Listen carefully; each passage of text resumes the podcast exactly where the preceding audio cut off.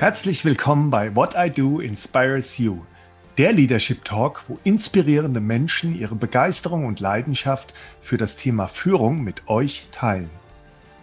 Nachdem ich in der letzten Folge des Podcasts What I Do Inspires You mit Dr. Judith Mangelsdorf in die Wissenschaft der positiven Psychologie eingetaucht bin, machen wir heute gemeinsam mit Dr. Markus Ebner den nächsten Schritt und tauchen ein in das Thema Positive Leadership. Dr. Markus Ebner ist Wirtschafts- und Organisationspsychologe.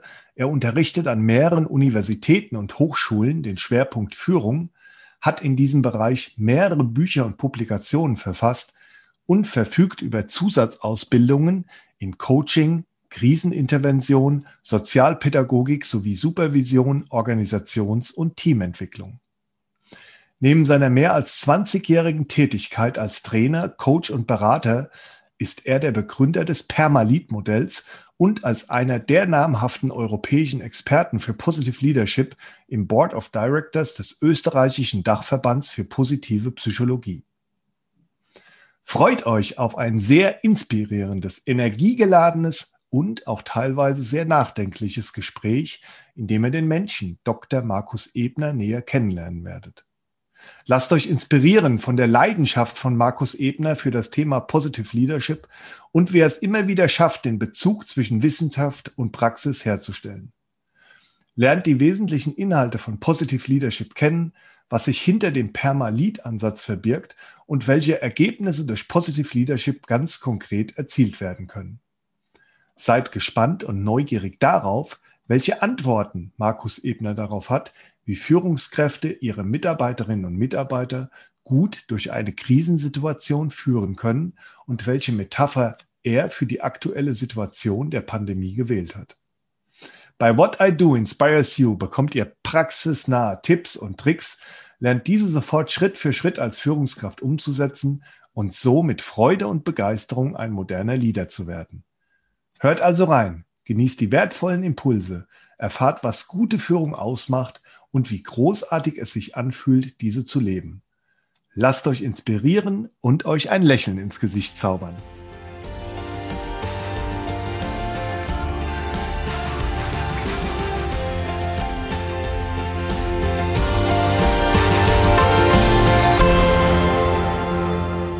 Lieber Markus, es ist mir eine große Freude, dich beim Podcast What I Do Inspires You begrüßen zu dürfen. Herzlich willkommen. Vielen Dank für die Einladung. Wir beide kennen uns ja seit meiner Zertifizierung zum Positive Leadership Permalit Berater Ende 2019 in Berlin und wir sind seit dieser Zeit im regelmäßigen Austausch. Mhm. Was mich von Anfang an fasziniert hat, lieber Markus, das ist deine Begeisterung für das Thema Positive Leadership. Insbesondere gefällt mir sehr, wie du die Menschen immer wieder mit dem von dir entwickelten Permalit-Ansatz mitnimmst und hier die Brücke zwischen Wissenschaft und Praxis schlägst.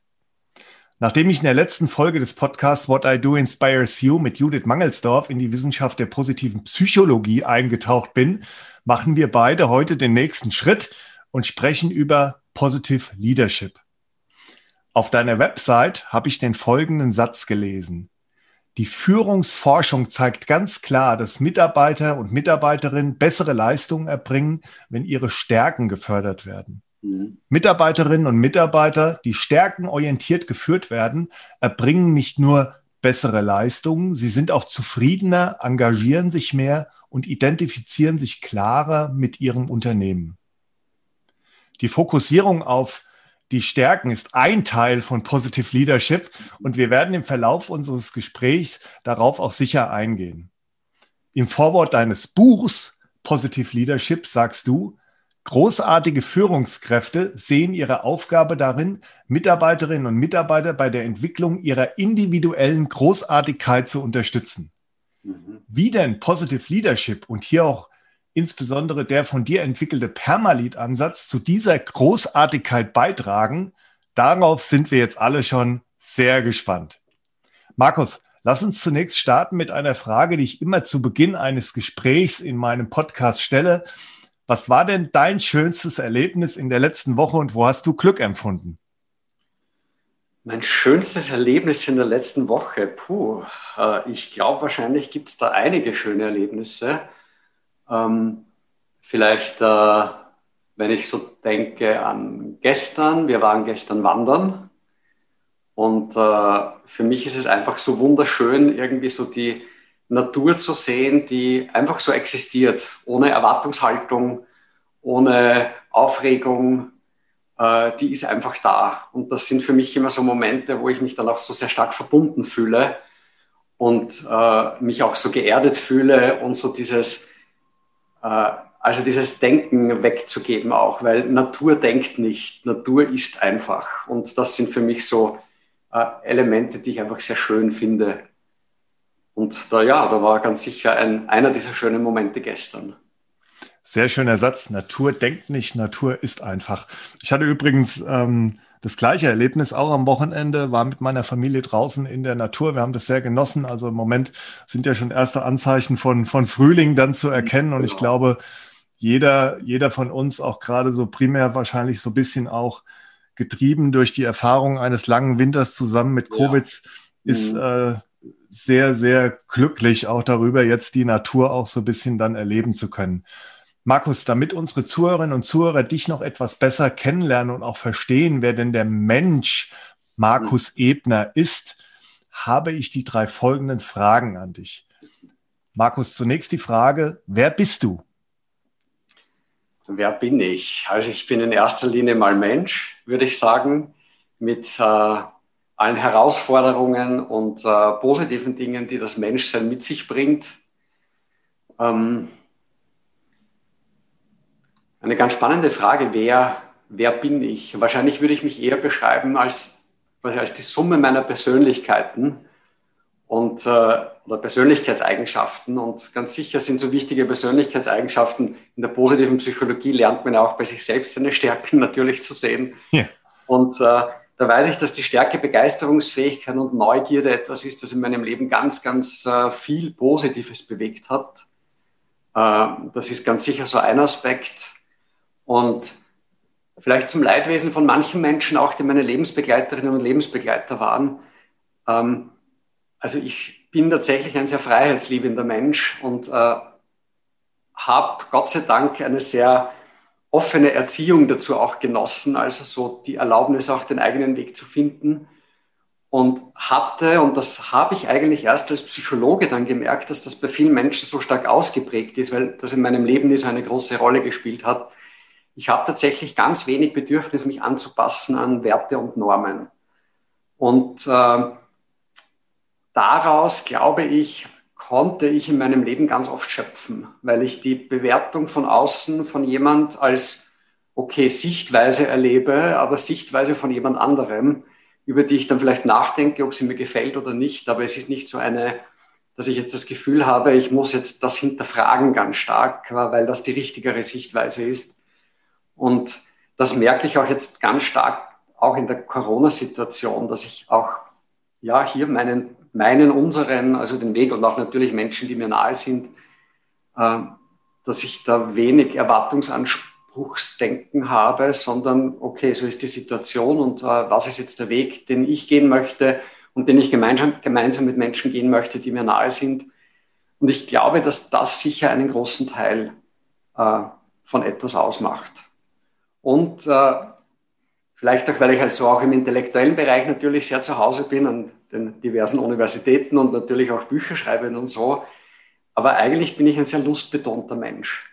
Also ich kann zwar intellektuell sein und mag das auch wahnsinnig gern, aber ich brauche auch ganz, ganz wichtig dieses Blödsinnreden auf einem Niveau vielleicht eines Kleinkindes mit Menschen Spaß haben.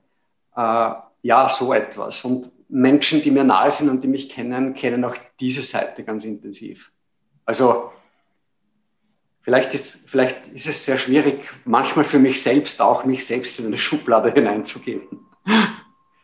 Ja, wobei das ja auch gar nicht immer so ähm, sein muss, dass man sich da in Schubladen hineinbegeben muss, ja. Und so wie du es auch vorhin beschrieben hast, gerade so dieser freiheitsliebende Mensch, ja, der möchte sich ja vielleicht auch gar nicht unbedingt in Schubladen da noch reinstecken ähm, genau. lassen. Ja? Und mhm. ähm, dann ähm, ist es auch, auch so, dass gerade auch, dass natürlich auch einem ähm, eine gewisse Freiheit dann auch erlaubt, wenn man jetzt äh, nicht irgendwie einen besonderen Anspruch an andere dann, ähm, dann auch stellt und ähm, dann auch ähm, sagt, okay, ich werte dann auch in dem Moment ähm, erst gar nicht, ne? Ja, das stimmt. Also ich denke, das müsste man wahrscheinlich andere Menschen fragen und nicht mich, weil die Sichtweise der eigenen ist ja immer natürlich sehr stark durch einen Bias geprägt, durch einen systematischen Fehler. Ja. Immer übrigens ins Positive, wie man aus der psychologischen Forschung weiß. Aber ich glaube schon, dass ich recht gut mit Unterschiedlichkeit umgehen kann. Also ich finde zum Beispiel auch Menschen wirklich spannend, die anders sind als ich, weitaus mehr interessant als Menschen, die mir ähnlich sind. Ähm, weniger quasi um ein um jemand dann recht zu geben, als um zu verstehen, wie, warum jemand so denkt. Also gerade jetzt in der Corona-Situation äh, finde ich es oft spannend, wenn wer eine ganz andere Sichtweise zu der Situation hat, einfach weil es mich interessiert, wie kommt jemand, wie denkt jemand, der zu dieser quasi Denkkonsequenz kommt. Und ich finde das wirklich interessant. Ja. Und äh, ja, das ist wahrscheinlich die Neugierde dann auch. Der Vorteil ist, wenn man Psychologe ist, das gilt wahrscheinlich für alle, die in einem Psychobereich tätig sind, dass man halt von Berufswegen auch neugierig sein darf und Menschen Dinge fragen darf oder mit Menschen über Dinge redet, die man sich vielleicht so bei einem Bier oder bei einem Glas Wein nicht so erzählen würde. Und das finde ich schon ganz schön auch. Zweite Frage, Markus, ähm, an dich. Was ist dir wirklich wichtig? Was mir wirklich wichtig ist. Also einerseits äh, ist mir ganz sicher wichtig, Verantwortung zu übernehmen für den Teil der Welt, für den ich gestalten kann, auch für Menschen, die sich mir anvertraut haben. Also da denke ich jetzt an Beziehung, an Familie, aber auch an Freunde. Ähm, also ich glaube, dass ich ein sehr loyaler Mensch bin in Bezug auf Menschen, die mir nahe sind. Also das ist mir ganz sicher wichtig. Ähm, und was mir sicher auch wichtig ist, also ich mir ist wichtig, etwas zu tun, was ich als sinnhaft erlebe. Und äh, ich merke ganz oft, da natürlich auch durch die Beschäftigung mit der positiven Psychologie, dass für mich zum Beispiel Sinnhaftigkeit weit energiegebender ist als positive Emotionen. Also ja, ich brauche natürlich auch Vergnügen und Spaß und das bekommt auch, glaube ich, genug Raum in meinem Leben. Aber ich kann eher auf das verzichten, als längere Zeit nichts zu tun, was ich als sinnhaft erlebe. Und das merke ich schon stark äh, und äh, das, ja, dass das etwas ganz Wichtiges in meinem Leben ist und freue ich mich, dass ich das auch tun kann. Ähm, ja, das würde ich so als die, sicher die wichtigsten Dinge in meinem Leben sehen. Und da bist du ja auch nicht alleine. Ähm, und da, wir werden später auch nochmal auf dieses Thema Sinn zurückkommen, als auch mhm. ein ganz wichtiges ähm, Element von ähm, Positive Leadership und auch ähm, des Permalit-Modells. Und meine letzte Frage, die dazu dient, dass sich äh, oder dass unsere Zuhörerinnen und Zuhörer dich noch ein bisschen besser kennenlernen, Markus, ist, wofür stehst du jeden Tag auf? Ach, ich weiß gar nicht, ob ich mir die Frage stelle, wenn ich aufstehe, wofür ich aufstehe. Ich glaube, an den meisten Tagen stehe ich auf, weil ich ähm, mich freue auf den Tag, weil es etwas zu tun gibt. Das ist wahrscheinlich das stärkere Element. Es gibt was zu tun und dafür stehe ich auf. Ähm, ja, und ähm, wenn, also für mich ist ja die Frage, wofür stehst du auf, ja sehr stark auch an der Logik. Was ist der Sinn deiner Existenz? Absolut, ne? ja. Das wäre wahrscheinlich eine andere Formulierung. Und das, wo, wofür ich unendlich dankbar bin, ist, dass ich in einem Bereich arbeiten darf und hier auch sehr maßgeblich Dinge dazu beigetragen habe und nach wie vor beitrage, wo ich weiß, dass das für ganz viele Menschen, die ich niemals kennenlernen werde, einen positiven Impact auf ihr Leben hat. Also gerade wenn man so im Führungsbereich tätig ist und mit Führungskräften und für Führungskräfte arbeitet, dann weiß man ja gar nicht, welche Mitarbeiterinnen und Mitarbeiter die wiederum weiter beeinflussen und deren Familien. Und das ist schon manchmal, wenn ich dann so äh, vielleicht mit einem Tee am Morgen sitze und so darüber nachdenke, wo ich mir denke, wow, das ist eigentlich schon, eigentlich schon ein Wahnsinn. Und das erfüllt mich dann auch ganz stark wieder mit Dankbarkeit, ähm, dass, ja, dass, dass ich das tun darf in meinem Leben. Geht mir übrigens auch so, ja. Also gerade die, ähm, die Tatsache, ähm, dass ich mich mit dem Thema Führung so intensiv auseinandersetze und so intensiv ähm, beschäftige, ähm, das verleiht zum einen ähm, neben anderen Dingen natürlich in meinem Leben auch meinem Leben dann auch einen, einen Sinn und ist auch mhm. was, wo ich sage, dafür lohnt sich jeden Tag aufzustehen. Gerade auch so im Kontext von Führung diese Interaktion natürlich auch mit nicht nur dem Thema, sondern auch mit Menschen. Ne? Genau, genau. Die ja nicht immer leicht sind. Ne? Das weißt du auch aus deiner Arbeit. Und, Absolut. Ähm, manchmal, wenn ich dann Gott sei Dank kommt das nicht allzu häufig vor, aber doch fallweise, wo du einfach merkst, dass du eine extremst schwierige Führungskraft, die als Person kritisch gegenüber allem und jedem ist und äh, die Sichtweise hat, quasi Mitarbeiterinnen und Mitarbeiter wollen nur das Unternehmen ausnützen und man muss sie daran hindern. Und die sind ja nicht immer die einfachsten, weder im Trainingsbereich noch im Coachingbereich. Und wenn ich dann merke, dass ich hier die Sichtweise, sagen wir mal, um 10 Prozent nur verändert habe und jemand darüber nachdenkt, ob wirklich alle so sind, dann habe ich oft ein ganz tiefes Empfinden von Sinnhaftigkeit, das oft stärker ausgeprägt ist, als wenn ich mit einer Führungskraft arbeite, die sagt, ja, ich finde das eh alles super und ich möchte einfach noch besser werden in dem, was ich bereits mache, weil ich weiß, die Menschen machen eh schon ganz viel Gutes. Aber gerade wenn es dann herausfordernder wird oder schwieriger wird ähm, und auch anstrengender wird, das muss man schon sagen, auch natürlich, aber da empfinde ich dann oft die größere Sinnhaftigkeit im Tun. Markus, lass uns beim Thema Führung bleiben, aber zunächst mal ein herzliches Dankeschön auch für deine, für deine Offenheit und ähm, dass du uns so ein bisschen hast teilhaben lassen und auch unsere Zuhörerinnen und Zuhörer an dem, ähm, wer du dann auch als, wer du als Mensch bist und was dir wichtig ist. Ähm, lass uns einsteigen in das Thema Führung und in das Thema Positive Leadership. Mhm. Wie hat sich denn aus deiner Perspektive Führung gewandelt und warum braucht es auch vielleicht jetzt eine neue, modernere, zeitgemäßere Führung? Hm, das ist eine Frage, über die könnte man jetzt wahrscheinlich tagelang referieren und uh, das werde ich natürlich jetzt nicht machen. Ähm, so aus meiner Perspektive in der Kurzvariante und sicher sehr verwoben mit uh, auch meinem Zugang zu dem Thema.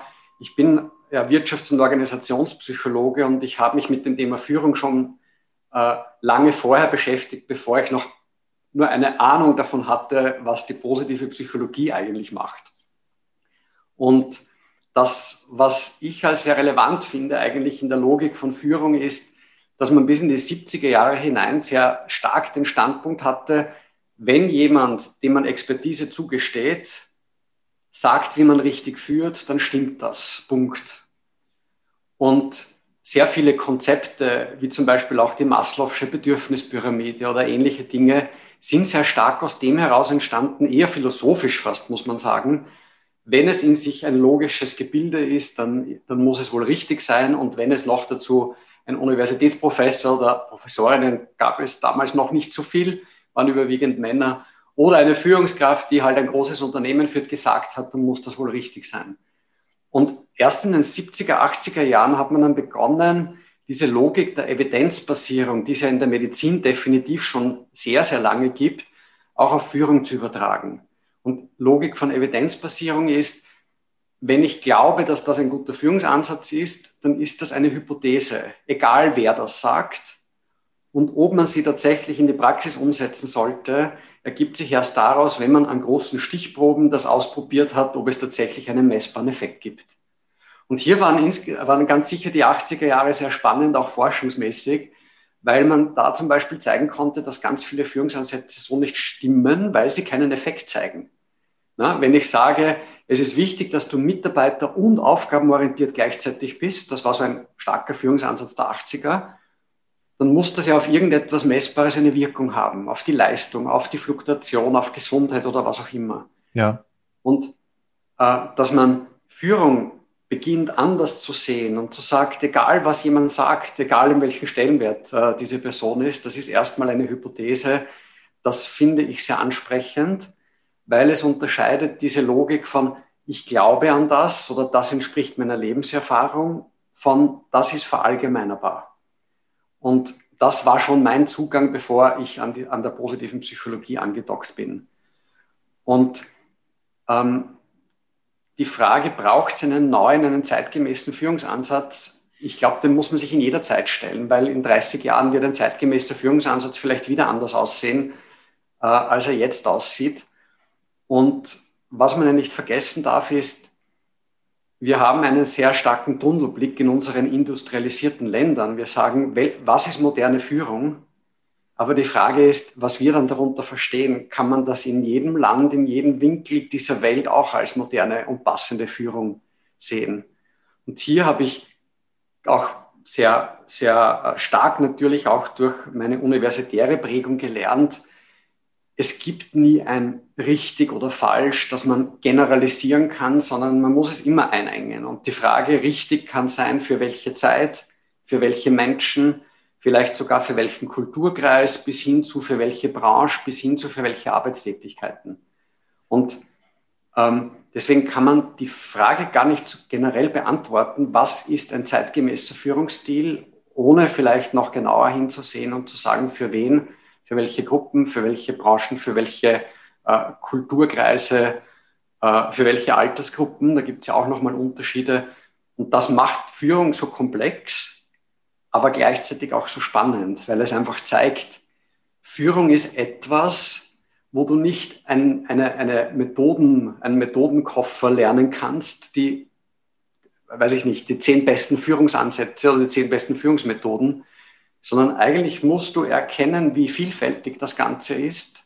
Dann musst du vielfältige Methoden lernen und dann musst du die Kompetenz entwickeln, unterschiedliche Methoden in unterschiedlichen Situationen, die du auch erkennst, anzuwenden.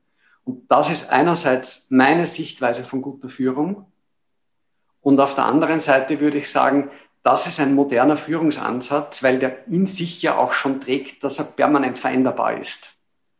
Absolut. Ja, und es zeigt auch ganz deutlich, dass ähm, Führung wirklich, ich fasse es mal zusammen, kontextbezogen ist, ja. Genau. Und egal, ob der Kontext, Kontext jetzt ähm, das Individuum ist, also Richtig. jeder Mensch, den man führt, ist ja sehr unterschiedlich. Mhm. Oder auch man es breiter sieht, wie du auch gesagt hast, ob es das Unternehmen ist oder auch eine bestimmte Region, in der wir fügen oder auch eine bestimmte genau. Branche.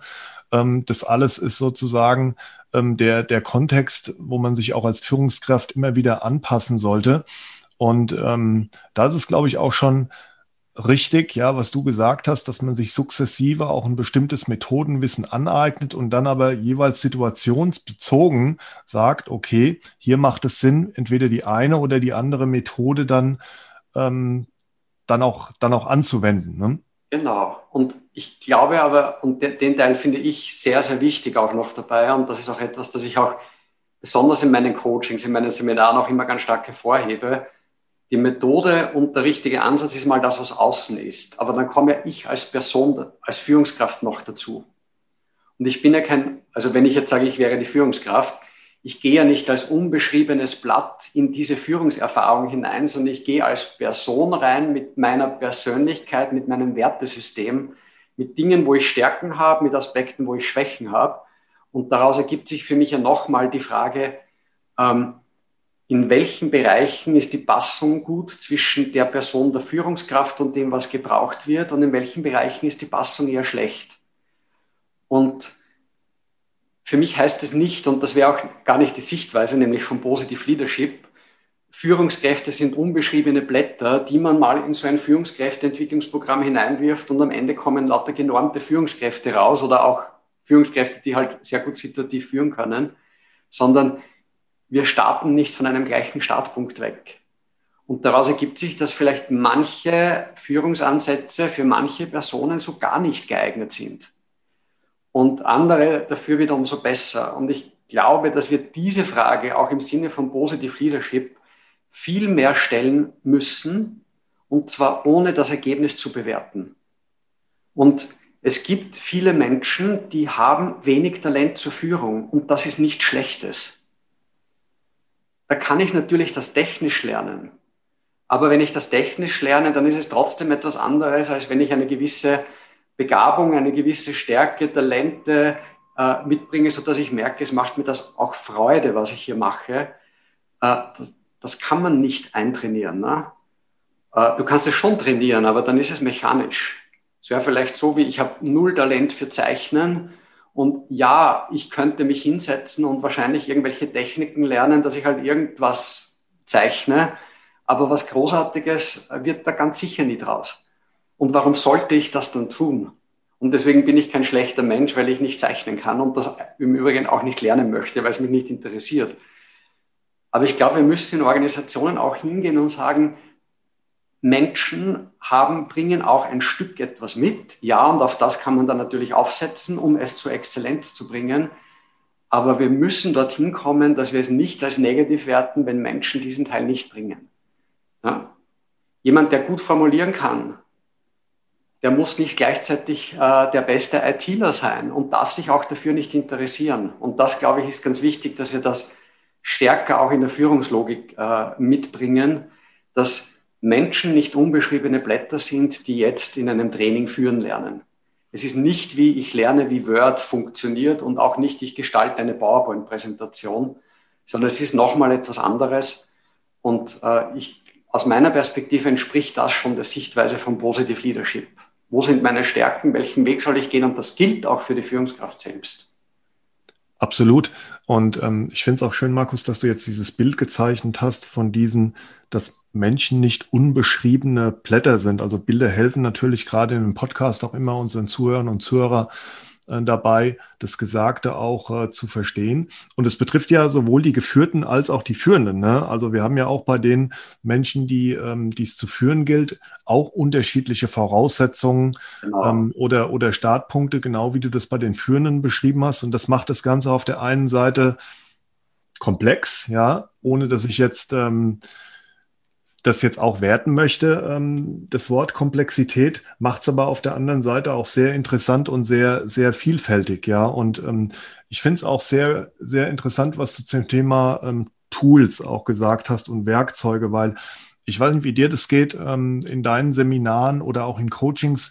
Gerade auch bei jüngeren Führungskräften erlebt man halt es oft, dass sie sagen, na, dann gib mir doch mal ein Tool auch an die Hand, ja, also oder ein bestimmtes In Instrument. Und ähm, da ist, glaube ich, die Antwort, die du eben gegeben hast, ähm, genau die richtige, ja. Und ähm, das lässt auch vielleicht die eine oder andere Führungskraft so ein bisschen geduldiger mit sich selbst werden, ähm, wenn es jetzt nicht heißt, du musst unbedingt jetzt gerade diesen ganzen Werkzeugkoffer immer irgendwie parat haben. Also Werkzeugkoffer hört sich sowieso gerade in der Zusammenarbeit mit Menschen meiner Meinung nach viel zu technisch an, sondern dass man auch sagt, okay, ähm, es hängt sicherlich auch von der, von der Haltung und von dem Willen ab. Du hast ja auch das Wort Talent eben bemüht und hast dann auch gesagt, naja, wenn's, äh, es, es gibt nicht immer ähm, Führungskräfte, die das Talent auch dazu haben oder die gut führen können. Und das muss auch jetzt gar nicht schlecht sein. Umgekehrt ist es wahrscheinlich aber dann auch sehr zuträglich, wenn man sagt, okay, ich habe auf der einen Seite ein sehr humanistisches Menschenbild und auf der anderen Seite möchte ich auch gerne führen und habe da auch Spaß dran, oder? Genau. Ähm, also ich glaube, der eine Punkt ist, Menschen stärker, die, die Entwicklung, auch die berufliche Entwicklung von Menschen stärker daran auszurichten, woran habe ich Spaß, was macht mir Freude, wenn ich das mache. Ähm, das ist für mich ein ganz relevanter Aspekt. Aber der andere ist, und wenn ich das so sage, es muss nicht jeder führen können und vielleicht sollte man nicht aus jeder Person eine Führungskraft machen, dann kommt das so, naja, eh klar daher, aber wenn man das konsequent verfolgt, ist das ein extrem revolutionärer Ansatz weil das bedeutet nämlich, ich muss Unternehmen anders organisieren, denn derzeit ist in den meisten Unternehmen Karriere mit Führung verbunden. Und wenn ich sage, es gibt für Karriere nur eine einzige Möglichkeit und die ist mit Führung verbunden und gleichzeitig sage ich, nicht jeder Mensch hat die Begabung dazu zu führen, dann würde das gleichzeitig heißen, nicht jeder Mensch kann in diesem Unternehmen Karriere machen. Und hier habe ich ein Problem. Und äh, das zeigt aber wiederum, diese Haltung ist nicht so einfach kompatibel mit klassischen Unternehmensstrukturen. Und hier äh, geht es darum, dass man sich neue Wege überlegt, wie kann man auch Karriere machen, ohne eine Führungsfunktion zu übernehmen. Und ich denke, äh, Und es gibt ja auch einige Unternehmen, die das bereits machen. In der Luftfahrtbranche zum Beispiel ist das gar nicht mehr so selten. Äh, Im Bankenbereich ist das auch nicht so selten, dass ich sage, ich bin viel lieber Expertin oder Experte für etwas, aber bitte lasst mich mit den Menschen in Ruhe. Ich arbeite lieber mit anderen Menschen zusammen auf Augenhöhe und muss die weder motivieren, noch muss ich denen sonst irgendetwas sagen. Aber hier muss ich Pfade schaffen, sichtbare Pfade schaffen, die auch Karrierewege sind und Karrieremodelle äh, entwickeln, die außerhalb der Führungslogik sind. Und ich glaube, da braucht es noch weitaus mehr und da sind wir, wenn überhaupt, in manchen Unternehmen sowieso erst in einer Experimentierphase. Ja, sehe ich ähnlich wie du. Also es ist, ähm, ich glaube, einige haben sich schon auf den Weg gemacht. Ja, ich selbst arbeite auch in einem Unternehmen, wo wir das ähm, schon so auch ähm, leben, wo es auf der einen Seite diese sogenannten Expertenpfade gibt und auf der anderen Seite ganz normal die, die Führungslaufbahn, einfach auch um eine Alternative zu schaffen, weil, wie du sagst, ähm, es nicht jeder kann und auch vielleicht gar nicht jeder möchte, ja, ähm, genau. dann in so eine, in so eine Führungslaufbahn dann auch einzusteigen. Und da ist es, glaube ich, ganz wichtig, da auch Alternativen zu bieten. Genau. Und ich erlebe es im Coaching auch fallweise, dass jemand sagt, ja, äh, ich habe jetzt dieses Angebot, das gibt mir die Möglichkeit, meine Ideen umzusetzen, wenn ich quasi mich für diese, für diese Funktion bewerbe. Und der Nachteil ist, da, da hängen zehn Mitarbeiterinnen und Mitarbeiter dran und die muss ich jetzt auch mitführen. Und auf das habe ich wenig Lust. Und das würden Leute natürlich im Unternehmen nie sagen. Aber im Coaching ist ein ganz anderes Verhältnis und dann kann man genau über das reden, wie gehe ich mit dieser Situation um. Und gleichzeitig sehe ich aber daraus für mich immer wieder, wie wichtig es wäre, in Unternehmen unterschiedliche Karrieremöglichkeiten zu entwickeln, weil wahrscheinlich gibt es dann auch ganz tolle, begabte Managerinnen oder Expertinnen und Experten, die den Job nicht machen und auch sich dafür nicht bewerben, weil sie nicht führen wollen. Und würde man ihnen die Möglichkeit geben, diesen Weg zu geben, ohne Führungsaufgabe, dann wären die wahrscheinlich sowohl für das Unternehmen als auch für sich selbst und vielleicht auch für die Gesellschaft ein ganz großer Gewinn. Und ich denke, es ist ein anderes Hinsehen. Ne? Und da sieht man, so ein Satz ist zu schnell gesagt. Ne? Äh, Führungskräfte, äh, und da gehört auch so etwas dazu wie Begabung und Lust an dem Tun. Aber wenn ich es konsequent umsetze, ist es schon eine Revolution. Absolut. Jetzt gehören wir beide ja zu den Menschen, die ähm, zum einen gerne führen und auch ähm, sehr viel Passion auch für das Thema Führung mitbringen. Und deshalb ähm, möchte ich mit dir jetzt wirklich einsteigen, auch in das Thema Positive Leadership. Markus, für unsere Zuhörerinnen und Zuhörer, was sind denn so die Grundzüge und aus deiner Sicht auch die Erfolgsfaktoren von positiver Führung und was genau steckt hinter diesem Konzept Positive Leadership? Mhm. Also man ganz, ganz grundsätzlich, das ist ja relativ jung, das Konzept, wenn man so möchte, ist es das erste Mal vor ein bisschen rund 20 Jahren aufgetaucht auch sicher mit der Veränderung der Sichtweise der Führungsaufgabe. Äh, denn klassisches Führen orientiert sich sehr oft an dem perfekten Funktionieren von Mitarbeiterinnen und Mitarbeitern, so wie es in der Job Description steht.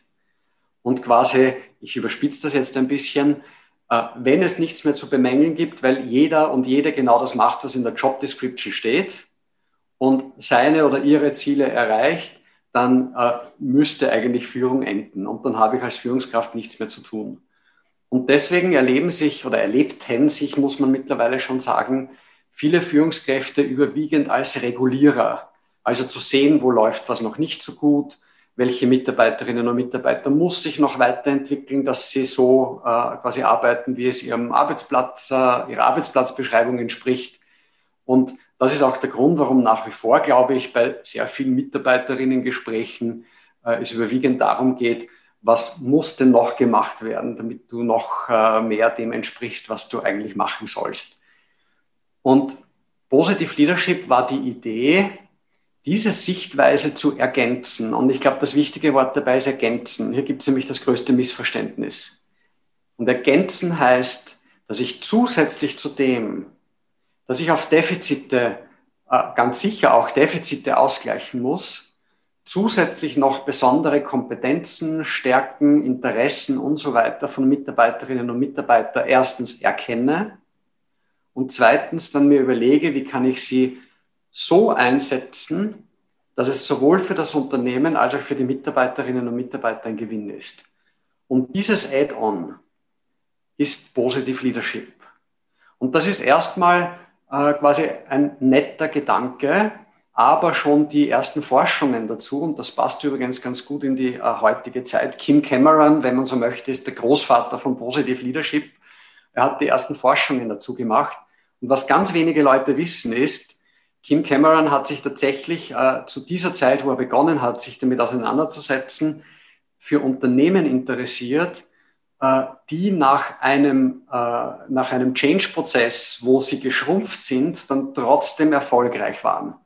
Er hat nämlich festgestellt, dass Unternehmen die Mitarbeiterinnen und Mitarbeiter abbauen müssen, dass viele von denen, dass das quasi der Beginn ist in die quasi, also quasi in, ins, in, ins Negative und dass der Verlauf dann immer schlechter wird, Mitarbeiter sind weniger motiviert, äh, haben Arbeitsplatzunsicherheit, fühlen sich nicht loyal behandelt und so weiter. Also ist eigentlich eine sehr schwierige Situation. Und er hat sich dafür interessiert und das ist eigentlich schon die Idee von Positive Leadership. Was machen Unternehmen, die nach solchen Downsizing-Prozessen erfolgreich sind, anders als Unternehmen, die halt überleben oder vielleicht sogar nicht mal überleben? Und das, was er herausgefunden hat, und das war eigentlich, also quasi der Weg zu Positive Leadership war indirekt, äh, das, was er herausgefunden hat, ist, dass es offensichtlich eine bestimmte Art von Unternehmenskultur ist, äh, die völlig unabhängig vom Umsatz ist, äh, ob ein Unternehmen nach so schwierigen Phasen gestärkt oder besser hervorgeht. Und er hat zum Beispiel gezeigt, dass wenn in Unternehmen eine stärkenorientierte Kommunikation ist, also man auch Menschen sagt, was sie gut machen, auch auf das achtet, was gelungen ist, wenn die Menschen Vertrauen haben zu dem Unternehmen, wenn die Kommunikation auch so ist, dass es für die Menschen nachvollziehbar ist, dann hat das offensichtlich sehr positive Aspekte. Und das ist Führung und nicht Management. Weil Management ist, ich entwerfe am Reißbrett, wie viele Menschen brauchen wir, um die Aufgaben, die wir derzeit haben oder Aufträge, die wir haben, abzuarbeiten. Und dann kommt am Schluss raus, wir müssen 150 Leute abbauen und dann muss das irgendwie umgesetzt werden. Die meisten vergessen bei so einem Prozess darauf, dass das massiven Einfluss hat, auch auf die, die bleiben. Weil die sehen das. Und wenn Sie vorhin das Gefühl gehabt haben, wir sind alle wichtig, und zwei Wochen später heißt es, wir werden 150 Menschen entlassen, dann ist erstens relevant, in welcher Form passiert das? Ist es für die, die bleiben, nachvollziehbar? Ist auch nachvollziehbar, wie die Auswahl getroffen wurde? Weil das merken sich die Menschen, die im Unternehmen bleiben. Und darauf, glaube ich, wird oft weniger geschaut, als dass man sich halt überlegt, nach welchen Kriterien kann man sich von den Menschen verabschieden oder wie auch immer. Ne? Manchmal wird es ja fast gar nicht kommuniziert, außer eine Zahl mit einer Liste dazu äh, und keiner weiß, ob er oder sie die nächste auf der Liste ist. Und das hat Kim Cameron gemacht. Und die Grundidee, die dahinter war, die wir heute noch ganz stark bei Positive Leadership haben, ist, ich gehe dorthin, wo etwas besonders erfolgreich ist, in unserem Fall jetzt äh, in Unternehmen. Ne? Das macht ja die positive Psychologie generell. Wir in der Wirtschafts- und Organisationspsychologie bringen das halt in den Bereich Wirtschaft und Organisationen und gehen dorthin, wo etwas besonders erfolgreich ist, um herauszufinden, warum ist es so erfolgreich. Und das ist, kann man, wenn man es auf einen Satz zusammenfassen müsste, dann ist das die Grundlogik von Positive Leadership. Die Zutaten für Erfolg herauszufinden, sie zu replizieren und in einer Form transparent zu machen und zu beforschen, dass es auch für andere möglich ist, sich an dem zu orientieren. Und klassisches Führen macht das eher nicht. Klassisches Führen schaut, wo läuft ein Projekt schief, warum ist das Projekt schief gelaufen und daraus werden Maßnahmen abgeleitet. Das ist auch okay und auch wichtig, ne? weil das hilft mir, dass ich beim nächsten Mal nicht scheitere. Aber es ist möglicherweise nicht der Link zur Exzellenz, sondern es ist der Link zum Funktionieren und nicht Scheitern. Und wir interessieren uns bei Positive Leadership insbesondere dafür, wo ist etwas exzellent, wo ist etwas überdurchschnittlich und was genau passiert dort, wo das der Fall ist. Und somit das wichtige Wort von vorher nochmal, Positive Leadership ist eine Ergänzung und heißt nicht, dass ich ab sofort nur mehr auf das schaue, was gut läuft, sondern es heißt, dass ich auch auf das schaue, was gut läuft und mir auch ansehe, welche Stärken, Potenziale und so weiter sind da und mir überlege, wie kann ich auch diese fördern. Markus, an der Stelle schon mal ein herzliches Dankeschön auch für diese ausführlichere, aber auch ähm, aus meiner Sicht sehr verständliche Erklärung ähm, zum Thema Positive Leadership und auch, dass du das jetzt nochmal auch in den Kontext gesetzt hast, gerade aktuell von der Zeit, wo es auch für das eine oder andere Unternehmen vielleicht nicht so gut läuft mhm. und dann auch nochmal so ein bisschen den Akzent gesetzt hast auf das, was sozusagen Kim Cameron dann auch herausgefunden hat. Genau. Du hast ja auch das Wort Zutaten erwähnt, Markus. Mhm. Und beim Wort ähm, Zutaten, ähm, da fällt mir natürlich ähm, auch sofort ähm, Perma ein, ja. ganz, ganz wichtige Zutaten, die es braucht, ähm, damit, ähm, und das hat äh, Judith Mangelsdorf ja auch schon gesagt, als wir über positive Psychologie gesprochen haben, damit Menschen aufblühen und ihr Potenzial entfalten können. Ähm, bitte sei doch so nett und ähm, erklär unseren Zuhörern und Zuhörern dieses Perma-Modell, mhm. und ähm, was dann insbesondere deine Ableitung daraus ist, auch was Positive Leadership anbelangt, was dann zu Permalit dann auch führt. Mhm. Es ist im Übrigen sehr schön, dass äh, Judith Mangelsdorf deine letzte Gesprächspartnerin war, weil die Judith und ich sind das seit vielen Jahren nicht nur beruflich verwoben, sondern auch äh, gut befreundet und wir haben erst gestern am Abend, äh, ich glaube, eine Stunde lang telefoniert und äh, wieder einmal festgestellt, dass wir alleine dadurch, dass wir uns mit diesen Themen beschäftigen dürfen, privilegiert sind, weil wir dadurch auch gelernt haben, nicht nur auf das zu sehen, was nicht so gut läuft, sondern in dem Ganzen auch die Dinge zu sehen und zu erkennen, die trotzdem gut laufen oder die deswegen gut laufen. Und ich glaube, da ist jetzt der Unterschied, ob es jetzt Positive Leadership ist oder positive Psychologie oder positive Psychotherapie. Äh, die Herangehensweise ist ja immer die gleiche. Und äh, um, es, um auf deine Frage zurückzukommen, ähm, das PERMA-Modell, das ja äh, wie du gesagt hast, der schon beim letzten Mal auch vorgestellt wurde, ist eine, eine Struktur, die überwiegend auf Martin Seligmann, dem Begründer der positiven Psychologie, äh, zurückzuführen ist. Und die Fragestellung, und ich finde diese, diese Logik auch sehr, erstens mal sehr spannend und sehr hilfreich. Wir reden immer von stärkenorientierten Führen oder von Stärken. Aber die Frage, die man sich erstellen darf, ist Stärken nur etwas Individuelles, das in der Person drinnen ist? Oder braucht es auch bestimmte Rahmenbedingungen, dass diese Stärken sich entfalten? Und die, der Ausgangspunkt der positiven Psychologie war aus meiner Sicht sehr individualistisch. Es ging immer um den Menschen im Fokus. Ne? Welche Stärken gibt es? Welche Stärken hat jemand? Wie kann man diese Stärken analysieren? Wie kann man eine optimale Passung machen zwischen Menschen und Situationen? Wie kann man bei diesen Menschen die Resilienz steigern und so weiter?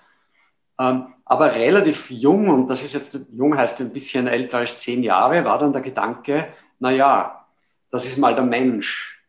Aber welche Rahmenbedingungen fördern es, dass das, was in diesem Menschen als Potenzial angelegt ist, nämlich diese Stärken, damit diese sich überhaupt auch entfalten oder äh, flourishen, wie die Engländer das nennen, also quasi zum Aufblühen bringen. Und hier hat äh, aus meiner Sicht ja die positive Psychologie Grandioses dazu beigetragen mit diesem Perma-Modell, weil man gezeigt hat, dass es zumindest für fünf Aspekte nachgewiesen werden kann, dass wenn von dem ausreichend da ist, dass es dazu führt, dass Menschen ihr Potenzial entfalten. Dazu muss ich nicht mal wissen, welches Potenzial sie haben. Und jeder Buchstabe von Perma steht für eine dieser Zutaten. So in der Kurzvariante P positive Emotionen, E Engagement, damit ist gemeint, habe ich überhaupt die Möglichkeit, die Stärken, die ich habe, auszuleben. R steht für Relationships, also die Beziehungsqualität.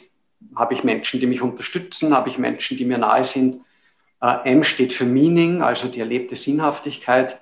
Und A steht für Accomplishment. Und Accomplishment ist dieses Wahrnehmen, dass ich durch mein Zutun auch Ziele erreiche in diesem Leben. Und Martin Seligmann hat das nicht in Bezug auf Organisationen äh, gesehen und beforscht, sondern er hat es mal grundsätzlich als Modell vorgestellt, dass Menschen das brauchen, um ihr Potenzial zu entfalten. Und dann gab es die ersten spannenden Studien dazu. Alejandro Adler zum Beispiel, ein recht junger Wissenschaftler, hat sich angesehen, was passiert, wenn ich das bei Schülerinnen und Schülern erhöhe, ganz gezielt dieses Perma. Und er konnte zeigen und macht das im Übrigen noch immer, äh, dass das tatsächlich nicht nur messbare positive Auswirkungen auf das Wohlbefinden hat, sondern dass das auch messbare Auswirkungen auf Schulnoten hat, ohne dass die Schülerinnen und Schüler nur eine Sekunde mehr Nachhilfe äh, hatten. Oder Taya Brashid, ein, äh, ein Psychotherapeut und der relevante Forscher im Bereich der positiven Psychotherapie, hat gezeigt, dass das gezielte Erhöhen von Therma bei Menschen, die an einer Depression leiden, einen messbaren positiven Effekt hat, der fallweise sogar stärker wirkt als Antidepressiva. Also die Logik von Rahmenbedingungen, die ich von, also die ich beeinflusse, lösen offensichtlich in der Person aus, dass ausreichend Nährstoffe vorhanden sind, um das innere Potenzial zu entfalten. Und das war die Grundidee, die mein Team und mich damals bewogen hat, dass wir gesagt haben, es gibt jetzt ein Modell in der positiven Psychologie, dieses PERMA-Modell, wo es schon Forschung gibt dazu, dass das wirkt bei Menschen. Somit ist das jetzt ein Zeitfenster, wo es Sinn macht, diese, diese Grundstruktur der positiven Psychologie auf den organisationspsychologischen Bereich zu übertragen und exakt das gleiche Modell zu nehmen und auf Führung umzulegen und mit der Logik in weiterer Folge dann äh, zu messen, ob es tatsächlich einen messbaren Effekt hat, wenn man das macht. Und aus dem heraus haben wir aus dem PERMA-Modell das PERMA-Lead-Modell weiterentwickelt als Positive Leadership-Modell, wo äh, quasi in einem Satz gesagt die Grundlogik ist, ein Positive Leader trägt dazu bei, das PERMA bei den Mitarbeiterinnen und Mitarbeitern zu erhöhen. Und um es an einem Bereich festzumachen, also B steht ja für positive Emotionen und bei Permalit ist das P dann, was trägt die Führungskraft dazu bei, dass mehr positive Emotionen bei Mitarbeiterinnen und Mitarbeitern vorhanden sind. Und das ist die Logik quasi von äh, diesem Perma-Grundmodell übertragen auf Führung. Und somit ist es uns auch gelungen, quasi den organisationspsychologischen Bereich und den positiv-psychologischen Bereich als Grundlage äh, zu machen, weil es das gleiche Modell ist, das die positive Psychologie ja generell in Bezug auf Menschen verwendet und auch beforscht. Was sind denn dann, Markus, aus deiner Sicht immer die, ähm, die Sachen, wo man dann auch als Unternehmen ähm, sagt, okay, was habe ich denn jetzt davon, dass wir ähm, genau dieses entweder Permalit-Modell als ja. Teil von Positive Leadership dann bei, bei uns einführen. Also da hast du ja jetzt auch schon, sag mal, nicht nur Erfahrung, sondern aufgrund von Studien auch mittlerweile Werte, wo du sagst, das wirkt sich genau. so und so dann auch in den Unternehmen aus. Mhm.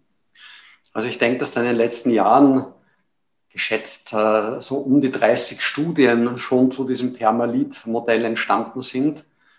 Und die Frage, die du ja berechtigterweise stellst, ist, dass das Unternehmen sagt, was haben wir davon als Unternehmen?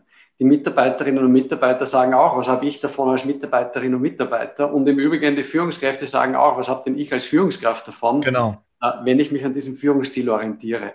Und genauso vielschichtig äh, ist auch die Forschung und die Antworten dazu, die man äh, geben kann.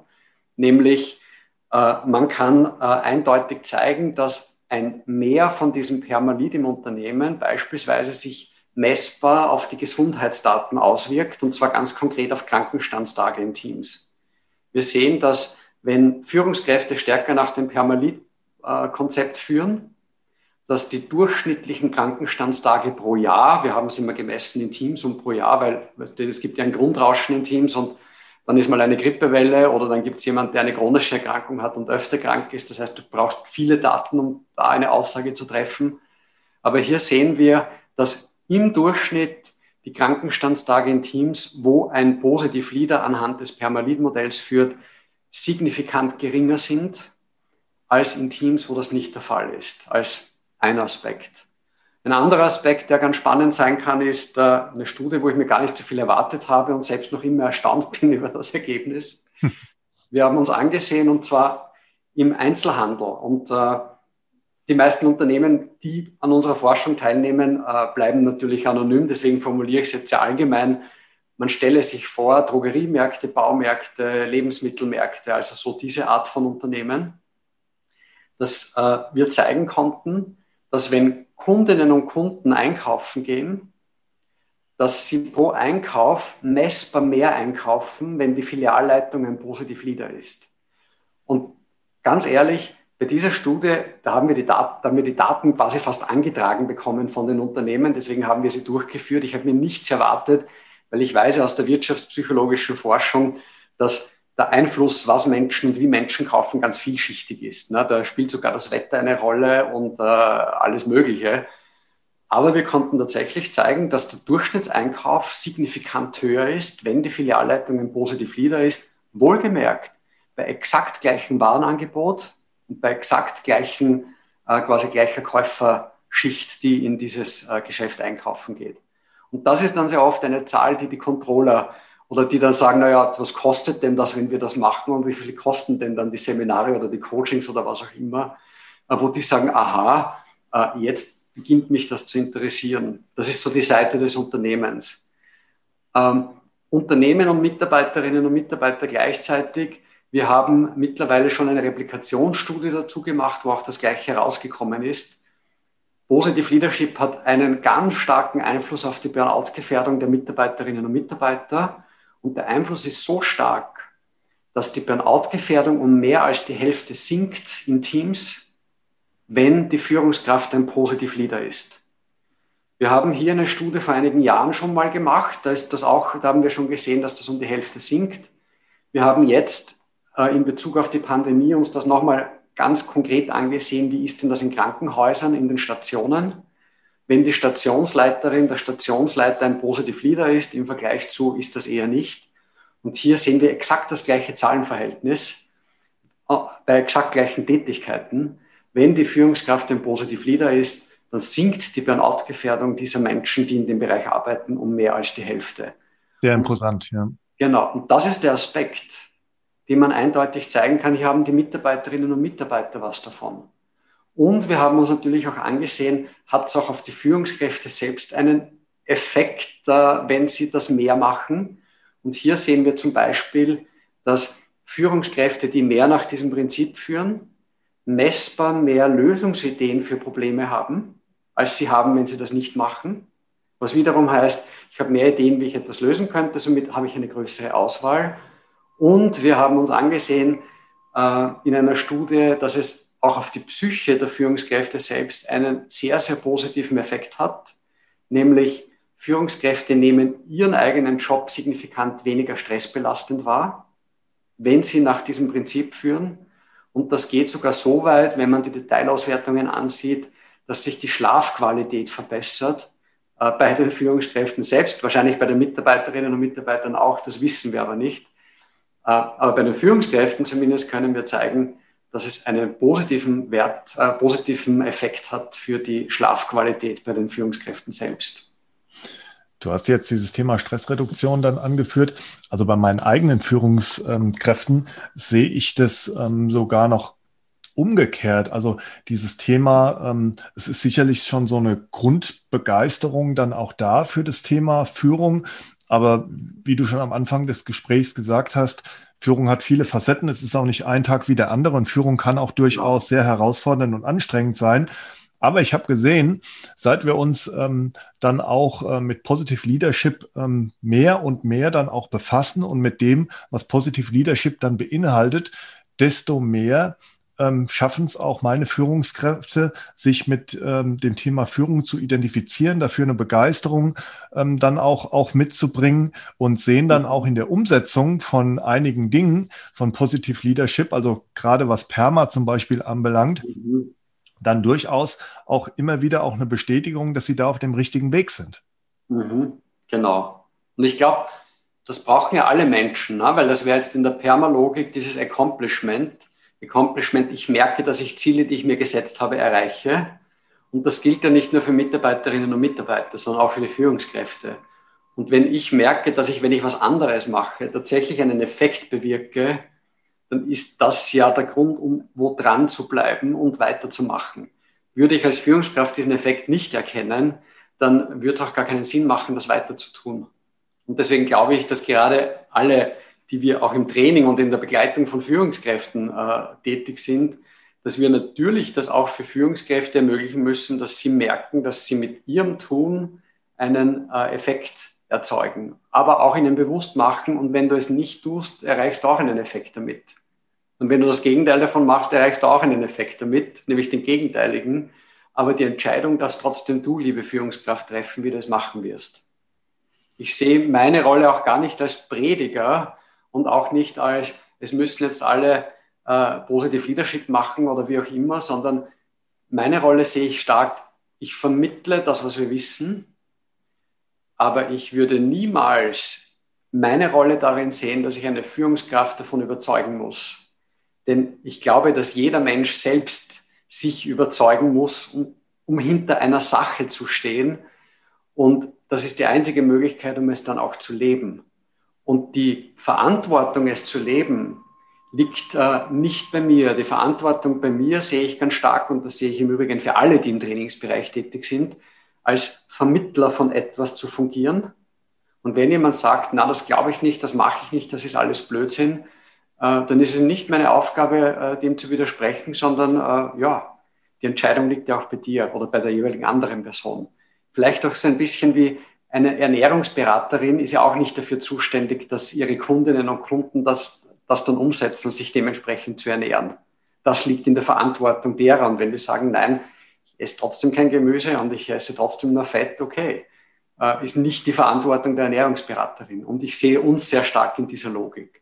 Aber auch gleichzeitig, unser Job ist es, fundiertes Wissen anzusammeln fundiertes Wissen weiterzuentwickeln, nicht stehen zu bleiben, sodass wir immer das Aktuelle auch vermitteln können. Und das ist der Teil, den ich bei uns ganz stark sehe. Und dadurch gelingt es mir auch ganz leicht, mit Führungskräften auf, auf Augenhöhe zu bleiben. Meine Zuhörerinnen und Zuhörer können das jetzt gerade nicht so sehen. Ähm, ich äh, habe jetzt gerade so ein bisschen geschmunzelt bei der Begrifflichkeit des Ernährungsberaters oder der Ernährungsberaterin, weil ich mich da an einen Passus auch in deinem Buch erinnern kann, ähm, wo du sagst, die, die, die Reise, auch sowas umzusetzen, äh, bezüglich Positive Leadership jetzt insbesondere, beginnt quasi mit dem ersten Schritt. Und, auch da ähm, bist du in so einem Bild, Bild geblieben, ähm, dass man da auch ähm, gerade was beispielsweise die Ernährungsumstellung anbelangt, von Fast Food Richtung gesunden Food, genau. du erinnerst dich mit den, mit den Karotten, ja, dann ja. gesagt hast, naja, man, man muss es, glaube ich, langsam und realistisch angehen. Ähm, Du, du hast ähm, eben gesagt, natürlich ist es jetzt nicht deine Rolle, jetzt jemand ähm, da was aufzuoktroyieren, aber ähm, auf der anderen Seite gibt es womöglich äh, zum einen jetzt schon Zuhörerinnen und Zuhörer, die schon in diesem Themenfeld der positiven äh, Psychologie und auch vom Positive Leadership arbeiten, aber auch andere, die wir vielleicht jetzt auch so bisschen, ähm, ich will mal sagen, angefixt haben und Begeisterung geweckt haben. Was ist denn da, um bei diesem ersten kleinen Schritt zu bleiben, aus deiner Sicht ein, ein guter Tipp, wie man sich dem Thema dann auch ein bisschen auch in seiner Führungspraxis annähern kann? Ja. Also, weißt die Tipps haben immer so diesen Effekt, na, Tipps, die für alle gültig sind. Äh, deswegen würde ich jetzt mal sagen, ein Tipp, der wahrscheinlich für die meisten hilfreich ist und vielleicht auch ein bisschen verwunderlich ist, ist, Positive Leadership beginnt bei der Sichtweise der Führungskraft auf sich selbst. Und ein erster Schritt da ist ganz sicher, dass die Führungskraft für sich selbst mal überlegt oder vielleicht auch in Begleitung mit jemand, was sicher hilfreich ist, äh, was sind denn eigentlich meine Stärken und wo lebe ich denn meine Stärken aus? Und wo bin ich denn wirklich gut und was mache ich da genau, wenn ich gut bin? Und das, was man sehen kann, ist, wenn Menschen beginnen, so auf sich zu achten oder sich selbst unter diesem Raster zu sehen, dann beginnen sie fast automatisch, das auch bei anderen Menschen so zu tun. Und äh, da gibt es einen ganz lustigen Effekt äh, in der positiven Psychologie, der nicht, Entschuldigung, in der Psychologie generell, der hier wirkt, der äh, den Namen Tetris-Effekt bekommen hat. Ich glaube, die meisten Menschen, Menschen kennen Tetris, dieses Spiel, wo von oben so ja. Klötze herunterfallen und man muss die so einordnen. Und das war ja äh, eine, eine Zeit lang hatte fast jeder Tetris gespielt. Ich glaube, das war auch das Einzige, was die Computer damals konnten. Äh, und das hat dazu geführt, dass man festgestellt hat, dass Menschen, die sehr viel Tetris spielen, ihre Wahrnehmung verändern. Und zwar ohne, dass sie das absichtlich machen. Nämlich, wenn die zum Beispiel in einen Supermarkt einkaufen gehen und da stehen Kisten gestapelt, dann beginnen sie automatisch, ohne dass sie das wollen, sich zu überlegen, wie müsste ich die Kisten herumschlichten, sodass sie quasi eine Ebene bilden. Und das Gleiche hat man gesehen, wenn Menschen, die viel Tetris spielen, in eine Großstadt fahren und das Skyline sehen, dass sie dann in ihrem Kopf beginnen, die Hochhäuser so zu stapeln, dass möglichst wenige Zwischenräume sind. Und diesen Effekt hat man in der Psychologie als Tetris-Effekt bezeichnet. Die Logik ist praktisch, ich lerne meinem Hirn etwas und dann beginnt mein Hirn selbstständig, das auf andere Situationen umzulegen. Und diesen Effekt hat man nachgewiesenermaßen, wenn Menschen beginnen, auf sich selbst stärkenorientierter zu achten. Ohne dass sie sich das vornehmen, beginnen sie nämlich dann auch andere Menschen stärkenorientierter zu sehen. Und das wäre für mich, und das verwundert manche, die sagen, so Führung, was mache ich jetzt mit meinen Mitarbeiterinnen und Mitarbeitern? Und äh, mein Ansatz hier wäre, na, der erste Teil bist mal du. Und das erste ist mal, dass du mal lernst, dich unter diesem Licht zu betrachten. Und deswegen ist zum Beispiel bei meinen Seminaren zu Positive Leadership immer der komplette erste Tag ist der Fokus auf der Führungskraft selbst. Und das überrascht dann manche, weil sie sagen, ja, ich bin ja hierher gekommen, um zu lernen, wie ich mit meinen Mitarbeiterinnen und Mitarbeitern das mache. Aber am Ende des Workshops ergibt es dann ganz viel Sinn. Und äh, ich teile daher immer die Hälfte des Workshops. Der erste Teil ist immer der Fokus auf der Führungskraft und der zweite Teil ist dann erst der Fokus auf Mitarbeiterinnen und Mitarbeiter und dem Unternehmen, weil es genau um diesen Tetris-Effekt geht. Und deswegen wäre, wenn ich nur einen Tipp geben dürfte, äh, dann wäre es, achte mal auf dich stärkenorientiert, äh, beobachte dich selbst, wenn du etwas machst, was du gut machst, sieh dir selbst zu, wenn du Leidenschaft bei dir entdeckst und versuche die Zutaten herauszufinden, die da gerade mitspielen. Und du wirst sehen, dass jeder andere Zutaten hat in diesem Moment. Und somit haben wir einerseits die Sichtweise von situativen Führen. Na, Menschen sind unterschiedlich. Und andererseits die Logik von, äh, wie kann ich stärkenorientiert auf Menschen hinsehen, was, der, was ja dann letztendlich das ist, was man klassisch unter Positive Leadership versteht. Ja, also ich kann mir vorstellen, das hat jetzt schon ganz viele von unseren Zuhörern und Zuhörern ähm, in, inspiriert. Ähm, Markus, wir befinden uns ja aufgrund Corona ähm, schon noch mitten, mitten in der Krise, obwohl jetzt aus meiner Sicht auch ähm, so ein bisschen Licht am Ende des Tunnels mhm. ähm, sichtbar ist. Stimmt. Ähm, in meinen vergangenen Podcasts ähm, habe ich darauf ähm, auch immer so einen Schwerpunkt gelegt, auf das Thema Krise. Ähm, ja. Heute möchte ich bewusst darauf verzichten, hier einen Schwerpunkt zu setzen. Dennoch die Frage auch an dich. Inwiefern sind denn Führungskräfte in diesen Zeiten besonders gefordert und was können die auch tun, ähm, damit sie sich selbst und auch ihre Mitarbeiterinnen und Mitarbeiter gut durch die Krise führen? Mhm. Ja, das ist natürlich ein breites, breites Thema. Ich möchte es ein bisschen mischen aus eigener Erfahrung dazu vielleicht. Gerne. Kombination mit, äh, was, kann, was zeigen denn auch Studienergebnisse dazu, die, äh, die, die auch eine Antwort geben können. Ähm, ich konnte in dieser Zeit viel Erfahrung sammeln mit Führungskräften, weil ich glaube, ich habe, ich bin jetzt seit mehr als 20 Jahren Coach und ich glaube, ich habe noch nie so viel gecoacht wie im letzten Jahr. Einfach weil die Anfragen gestiegen sind, weil Unternehmen, die vielleicht sonst Seminare gemacht hätten, stattdessen jetzt Führungskräften Coaching zur Verfügung stellen. Oder auch zum Beispiel die Universität Wien macht das und da bin ich auch in diesem Pool dabei, dass alle Führungskräfte äh, völlig unbürokratisch äh, ein gewisses Kontingent an Coaching, Corona-Coaching heißt das tatsächlich, äh, Coaching in Anspruch nehmen können, wenn sie äh, über eine Situation reflektieren wollen oder wenn sie selbst sich ausgebrannt fühlen oder was auch immer. Und das wird tatsächlich auch sehr stark angenommen. Dadurch hatte ich im letzten Jahr die Möglichkeit, sehr, sehr viele Führungskräfte zu Beginn schon des Themas und natürlich bis jetzt auch zu begleiten. Und etwas, das ich sehr spannend finde persönlich, ist, äh, und das ist jetzt, ich glaube, das kann man jetzt ein bisschen verbreitern, ich hatte tatsächlich nicht das Gefühl am Anfang der, der Corona-Situation, dass die Führungskräfte überfordert sind. Und ich habe das gemerkt, weil ich bin in regelmäßigen Coaching-Austauschgruppen, wo es damals auch ganz stark darum ging, quasi, was sind denn so die Themen und was belastet denn so die Menschen. Und ich habe gemerkt, dass die Belastung war kein Thema in meinen Coachings. Ja. Und äh, es ging viel stärker, okay, das ist jetzt so und diese Zielorientierung, was machen wir da jetzt? Und da kann ich gestalten. Und ich habe tatsächlich, und ich würde sagen, das hat sicher auf die Hälfte der Personen, die ich coache, zugetroffen, die gesagt haben, eigentlich energetisiert mich das gerade, weil ich kann gestalten. Und es gibt keine Vorgaben dafür, weil jeder versucht jetzt das Beste aus der Situation zu machen. Und für mich zeigt das aber auch nochmal, man kann nicht sagen, wir sind alle in einer Krise. Mir gefällt das Wort nicht so gut. Sondern äh, für mich ist eher die Logik, wir sind alle im gleichen Sturm, aber mit unterschiedlichen Booten. Und ich glaube, dass diese Metapher die Situation weitaus besser beschreibt, zumindest so ich sie erlebe, weil ich kann ein Boot haben, das durch die Krise eigentlich noch besser fährt als sonst.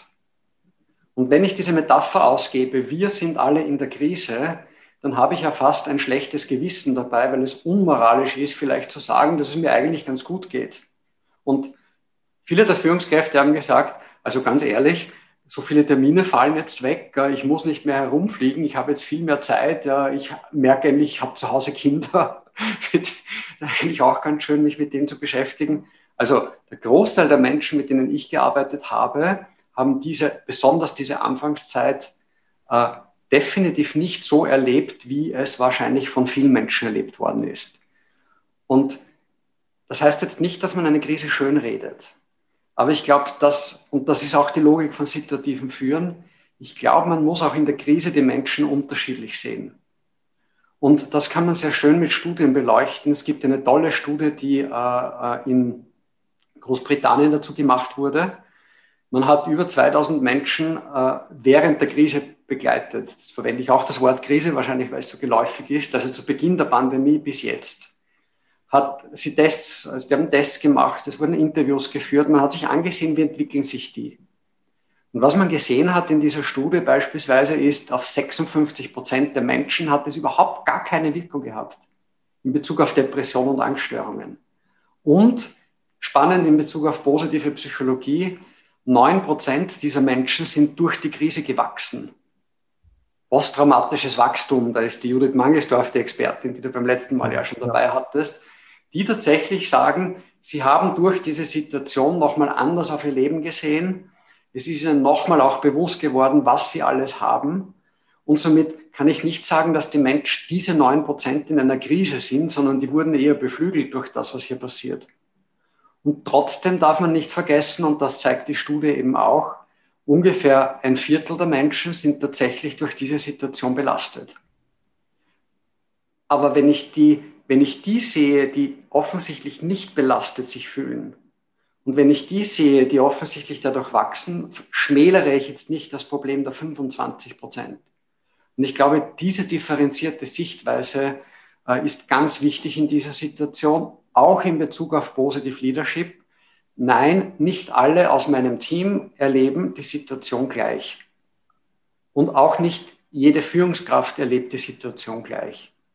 Und das, was die Studien auch zeigen, es gibt schon etwas, das für viele erschwerend ist und auch nachvollziehbar, äh, nämlich Menschen, die Kinder haben, insbesondere Kinder, die schulpflichtig sind oder betreuungspflichtig sind.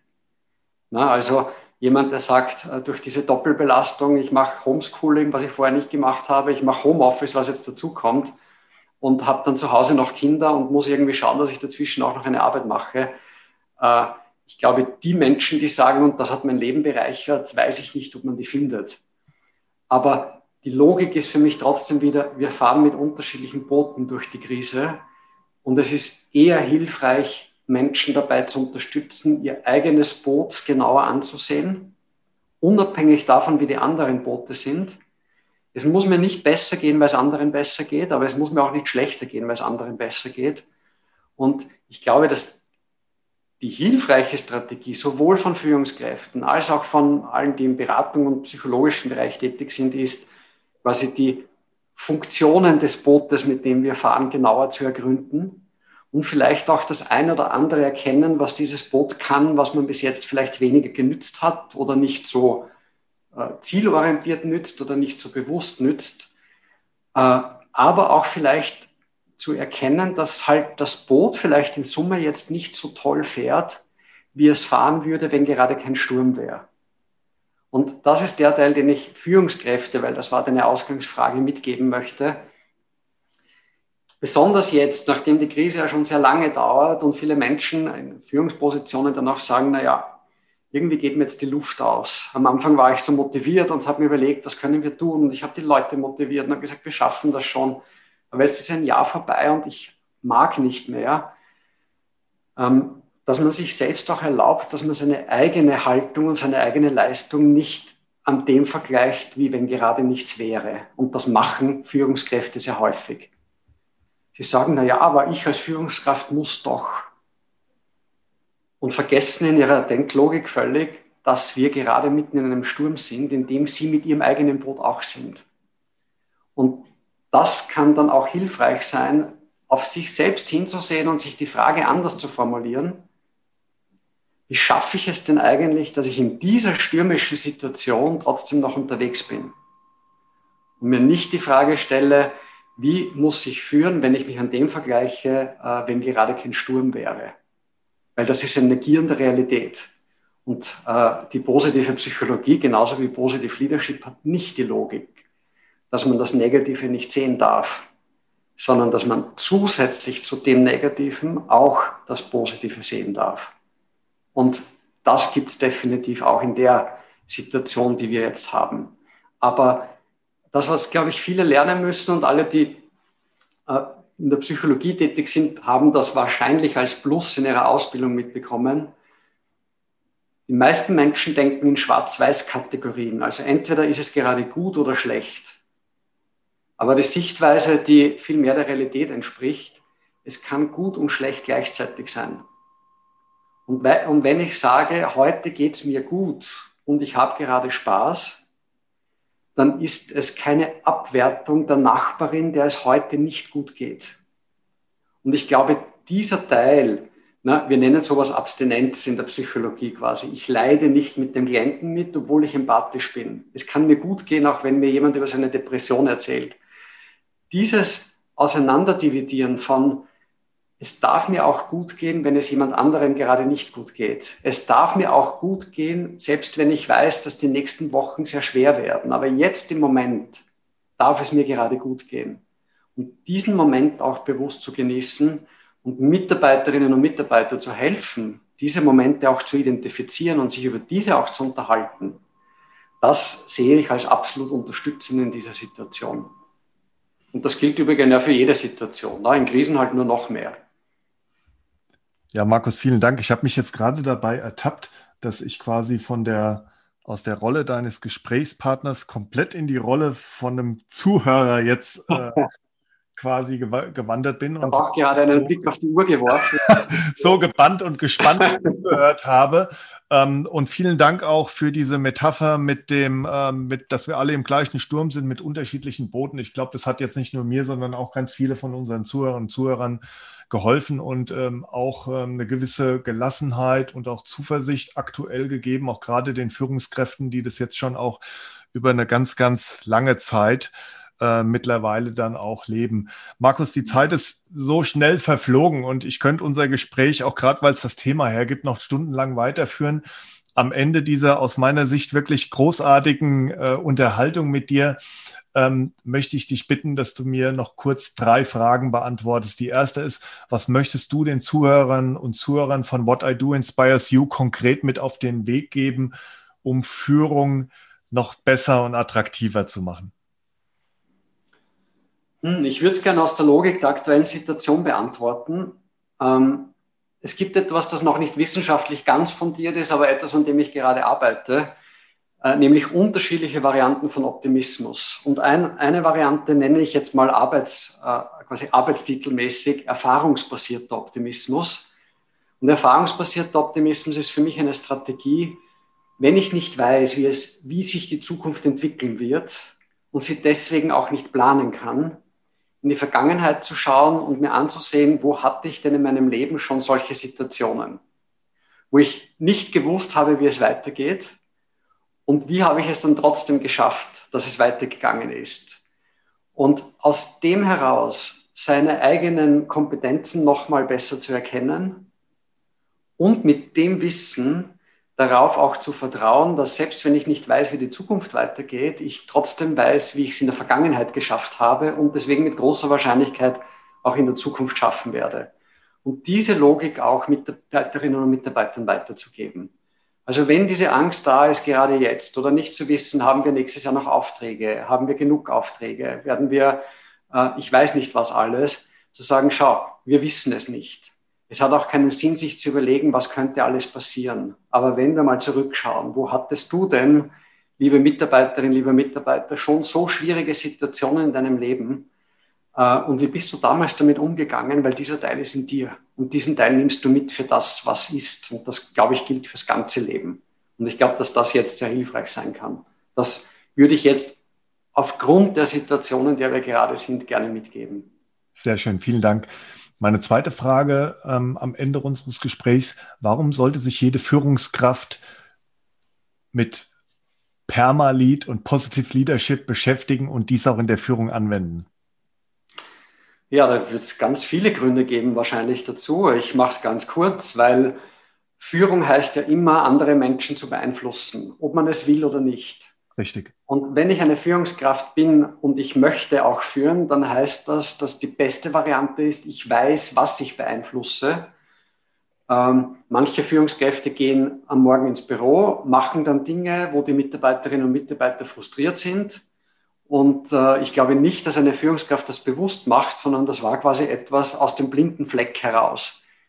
Positive Leadership zeigt dir, wie du aus deinem blinden Fleck herausgehen kannst zeigt dir eine Haltung, zeigt dir auch die möglichen äh, Handlungen, die du setzen kannst, äh, von denen man in der Wissenschaft auch nachweisen kann, dass sie einen positiven Effekt auf Mitarbeiterinnen und Mitarbeiter haben, auf das Unternehmen und letztendlich auf die Führungskraft selbst. Und wenn jemand sagt, nein, das möchte ich alles nicht, dann weiß ich nicht, äh, was dann die Logik hinter dieser Führungshaltung ist. ja. Und meine letzte Frage, Markus, ähm, was ist denn dein Mutmacher-Plädoyer, um unseren Zuhörerinnen und Zuhörern da draußen die Zuversicht zu geben, wie wir alle diese aktuelle Krisen- oder Sturmsituation ja. ähm, erfolgreich meistern können? Also für mich ist es eine Sichtweise und die Sichtweise ist, das Leben war schon immer Veränderung und wird auch immer Veränderung bleiben. Ähm, die meisten Menschen haben in ihrem eigenen Leben schon weitaus ärgere Stürme hinter sich gebracht. Äh, ich glaube, weiß nicht, zum Beispiel Liebesbeziehungen, die zerbrechen. Die sind für die individuelle Person ja wahrscheinlich weitaus dramatischer als ein gemeinsamer Sturm, in dem man ist. Oder schwere Krankheiten, die man selbst erlebt hat. Oder äh, Menschen, die einem nahe waren, die gestorben sind. Also wir haben ja sehr, sehr viel Erfahrung mit schwierigen Lebenssituationen, dass wenn man so möchte, positiv an der Situation ist, dass keiner alleine mit der Situation ist, so wie wir sind, wenn wir es als individuelles Lebensproblem erleben, sondern dass wir alle im gleichen Sturm sind. Somit haben wir etwas, das wir alle gemeinsam erleben, das uns beide, also uns beide und auch alle anderen natürlich, die das erleben, auch in einer bestimmten Form zusammenschweißt. Und ich glaube auch eine gute Möglichkeit äh, ist, nochmal über das nachzudenken, wenn man dann wieder die Möglichkeit mehr hat, alles zu gestalten, ob man es tatsächlich so gestalten möchte, wie es vorher war, oder ob man es dazu nützt, zu hinterfragen, was man dann denn gerne möchte, wenn man wieder gestalten kann. Und das ist der Teil der Chance dieser Situation, die wir haben. Ja, vielen Dank, lieber Markus, für dieses sehr inspirierende und auch sehr, sehr positive Gespräch. Ich wünsche dir ähm, neben ganz viel Glück, vor allen Dingen auch Gesundheit und wünsche dir auch, dass du mit deiner Begeisterung und mit deiner Neugierde noch ganz viele andere Menschen auch für das Thema Positive Leadership begeistern kannst. Vielen Dank, Markus. Ja, ich, vielen Dank äh, für deine Wertschätzung und auch äh, ganz vielen Dank natürlich auch für die Einladung für dieses Interview. Danke. Gerne.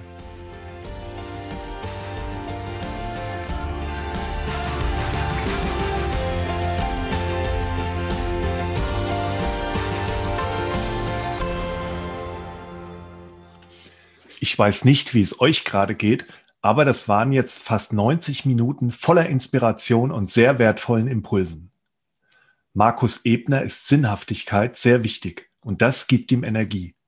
Genau diese Energie kam in unserem Gespräch über Positive Leadership rüber und ich hoffe, dass ihr das auch spüren konntet. Wie am Ende einer jeden Podcast-Folge möchte ich auch diesmal die Highlights mit euch teilen und euch wie gewohnt gerne noch ein paar hilfreiche Impulse und Fragen mit auf den Weg geben. Erstens.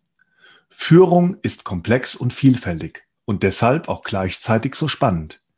Führung ist permanent veränderbar und muss sich dem Kontext immer wieder anpassen. Methodenwissen ist situativ anzuwenden. Es geht aber nicht nur um Methoden, sondern auch um die Persönlichkeit der Führungskraft und hier um die Frage, wo die Passung gut ist zwischen der Person der Führungskraft und den Menschen, die geführt werden. Es muss nicht jeder zur Führungskraft geboren sein und es muss auch nicht jeder Führungskraft werden. Karriere muss nicht immer mit Führung verbunden sein. Die berufliche Entwicklung sollte man daran ausrichten, woran man Spaß hat und wo man seine Stärken zur Geltung bringen kann. Was bedeutet für euch eine zeitgemäße und moderne Führung? Führt ihr gerne? Und was macht für euch die Attraktivität von Führung aus? Welche besonderen Stärken dürft ihr in der Rolle als Führungskraft einbringen? Zweitens, Positive Leadership schaut nicht nur, aber auch auf das, was gut läuft. Positive Leadership ist ein Add-on, also eine Ergänzung zu dem, wo es natürlich auch darum geht, Defizite auszugleichen. Es geht darum, zusätzlich noch bestimmte Stärken, Kompetenzen und Interessen der Mitarbeiterinnen und Mitarbeiter zu erkennen und sie so einzusetzen, dass es für das Unternehmen und auch die Mitarbeiterinnen und Mitarbeiter ein Gewinn ist. Die Grundidee von Positive Leadership ist, ich gehe dorthin, wo etwas besonders erfolgreich ist, um herauszufinden, warum das so ist die Zutaten für den Erfolg herauszufinden, sie zu replizieren und in einer Form transparent zu machen, dass es auch für andere möglich ist, sich an dem zu orientieren. Das ist Positive Leadership. Das PERMA-Modell ist auf Martin Seligman als Begründer der positiven Psychologie zurückzuführen. Es braucht bestimmte Rahmenbedingungen, damit sich Stärken entfalten können. Potenzial kann sich entfalten, wenn die fünf PERMA-Faktoren vorhanden sind. Diese Grundidee des PERMA-Modells, dessen positive Effekte durch Forschung belegt sind, wurde auf Führung übertragen und daraus ist das PERMA-Lead-Modell entstanden. Ein Positive Leader trägt dazu bei, das PERMA bei allen Mitarbeiterinnen und Mitarbeitern zu erhöhen. Man kann eindeutig zeigen, dass ein Mehr an PERMA-Lead sich positiv auf Unternehmen und Mitarbeiterinnen und Mitarbeiter auswirken. Zum Beispiel bei der Verringerung des Krankenstandes oder auch der Senkung der Burnout-Gefährdung. Positive Leadership beginnt bei der Sichtweise der Führungskraft auf sich selbst. Welche Aspekte von Positive Leadership nutzt ihr bereits? Kennt ihr Positive Leader? Wie schafft ihr als Führungskraft ein Umfeld, um die Potenziale eurer Mitarbeiterinnen und Mitarbeiter zu fördern? Achtet ihr bereits genug auf eure Stärken und spürt ihr schon den Tetris-Effekt? Drittens. Gemäß der Erfahrungen von Markus Ebner waren Führungskräfte am Anfang der Corona-Situation nicht überfordert, sondern viele waren sogar energetisiert, da sie gestalten konnten und jeder hat versucht, das Beste daraus zu machen. Seine Metapher zur Beschreibung der Pandemie ist, wir sind alle im gleichen Sturm, aber mit unterschiedlichen Booten unterwegs. Das heißt, man kann nicht alle über einen Kamm scheren, sondern das Erleben der Pandemie ist sehr unterschiedlich. Wir fahren mit unterschiedlichen Booten und es geht darum, das eigene Boot genauer anzuschauen. Besonders jetzt, wo die Krise schon sehr lange dauert, ist es für Führungskräfte ratsam, nicht die eigene Haltung mit der Situation zu vergleichen, als wenn nichts wäre. Wie schaffe ich es, in dieser stürmischen Situation gut unterwegs zu sein? Was macht die Pandemie mit euch? In welchem Boot sitzt ihr gerade? Wo habt ihr schon von erfahrungsbasiertem Optimismus profitiert? Abonniert den Podcast und folgt What I Do Inspires You auf LinkedIn, Instagram und Facebook. Dort teile ich regelmäßig interessante News zum Thema Leadership und ihr bekommt auch immer wieder eine Rückmeldung auf eure Fragen rund um das Thema Führung und auch zum Podcast. Teilt den Podcast in eurem Netzwerk und werdet Teil einer inspirierenden Leadership Community.